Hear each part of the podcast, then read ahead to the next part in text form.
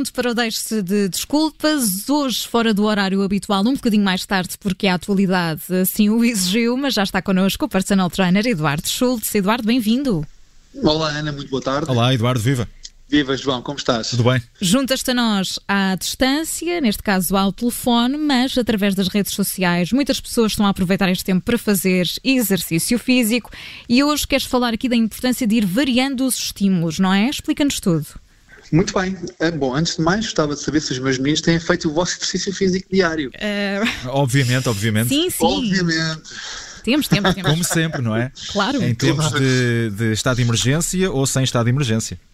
Acho muito bem, até para o vosso bem-estar físico e emocional, como todos nós passamos agora nesta fase de confinamento, as coisas não estão nada fáceis. Então, o exercício físico acaba por ter aqui um papel importante também nesse, nesse aspecto. E é sobre isso que quero falar então hoje, como a Ana disse muito bem, tem a ver com a variabilidade do estímulo. Isto porquê? Tem sido fácil de observar na internet e nas redes sociais em particular que pessoas que não faziam exercício físico diariamente, estão agora a fazê-lo, se calhar, com maior regularidade.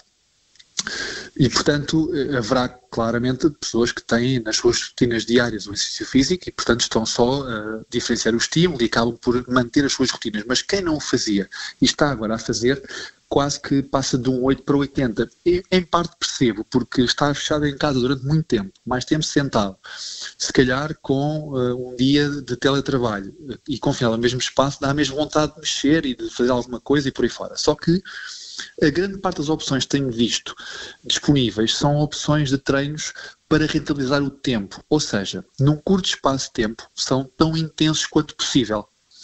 Então utilizam metodologias como a metodologia Tabata, que já falámos aqui, portanto é um período muito intenso de 4 minutos, em que estamos 20 segundos a executar e 10 descanso durante 8 vezes seguidas, ou metodologias como, por exemplo, o treino do HIT, que também já falámos em rubricas anteriores, que é o treino intervalado de alta intensidade, e portanto tudo isto com intensidades elevadas. Qual é a minha preocupação? Eh, que pessoas que de facto não tinham o exercício físico como rotina diária passem a fazer só este tipo de estímulos e são eles muito intensos e, portanto, se estivermos numa escalada de intensidade exponencial, se calhar vamos ter aqui alguma sobrecarga.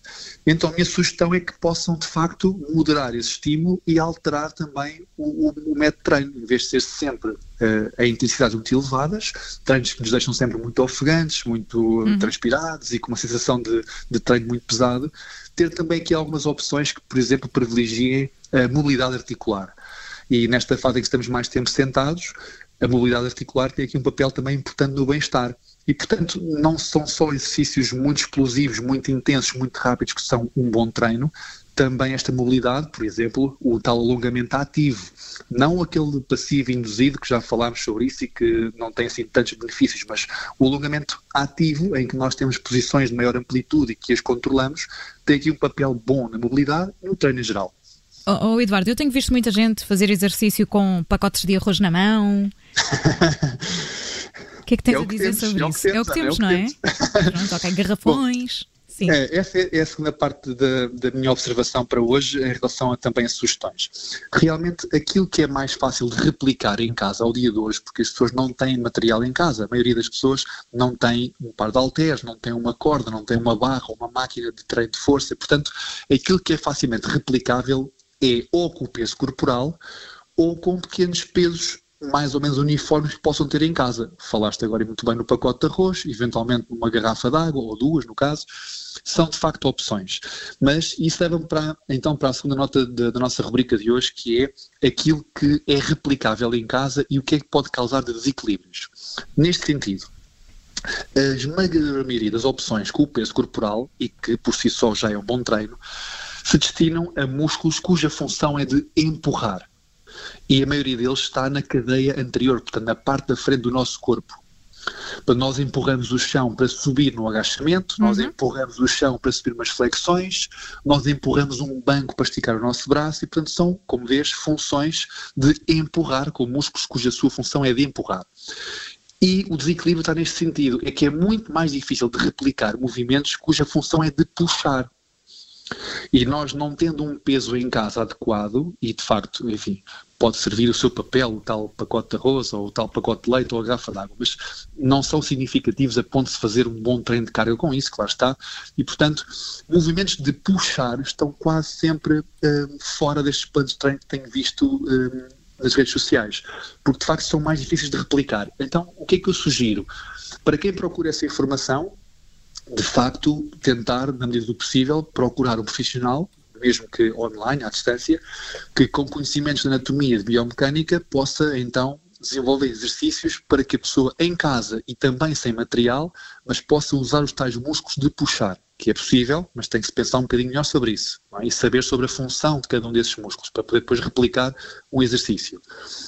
Uh, e numa fase posterior, quando esta quarentena passar, enfim, que ainda vai ser longa, dizem eles, não é? Mas quando passar, que num ginásio ou numa, numa qualquer instalação desportiva que permita ter algum tipo de movimentos mais completos, então fazer com que essa assimetria possa ser de alguma forma anulada e trabalhar então toda a cadeia posterior, da parte de trás do nosso corpo e os tais músculos de puxar. Para quem prescreve, também uma nota, para quem dá indicações, tentar, na medida do possível, e eu sei que é mais difícil porque lá está, uh, o replicar em casa implica também que a pessoa perceba o que está a acontecer, mas, mas quem está a dar essas instruções, tentar de alguma forma equilibrar a prescrição, portanto aquilo que está a indicar, tentando contrabalançar entre movimentos de empurrar e de puxar, senão de facto há aqui um desequilíbrio grande. Muito bem, ficam então essas eh, notas. Consultar sempre um personal trainer, também é importante dizê-lo mesmo nesta fase de isolamento. Isto, as videochamadas resolvem muitíssimas coisas, ou pelo menos tornam tudo mais fácil, não é, Eduardo? Sim, naturalmente. Aliás, uma boa parte de nós, profissionais de exercício, nesta fase estamos limitados ao nosso trabalho presencial e, portanto, não podendo fazer, o recurso às tecnologias, nomeadamente às videochamadas, tem sido uma forma de acompanhar personalizadamente os nossos alunos e, e, e dar indicações tão personalizadas quanto possível. Uh, e pronto, e nesse sentido tem sido uma forma de adaptarmos à circunstância e mantermos o nosso trabalho, que é importante, claro. Eduardo, muito obrigada. Nós temos encontro marcado na próxima semana em mais uma edição do Deixe de Desculpas no horário habitual, depois das notícias das sete. Obrigada, até para a semana. Muito bem. Fiquem bem os dois, boa semana e até lá. Obrigada, obrigada, Eduardo.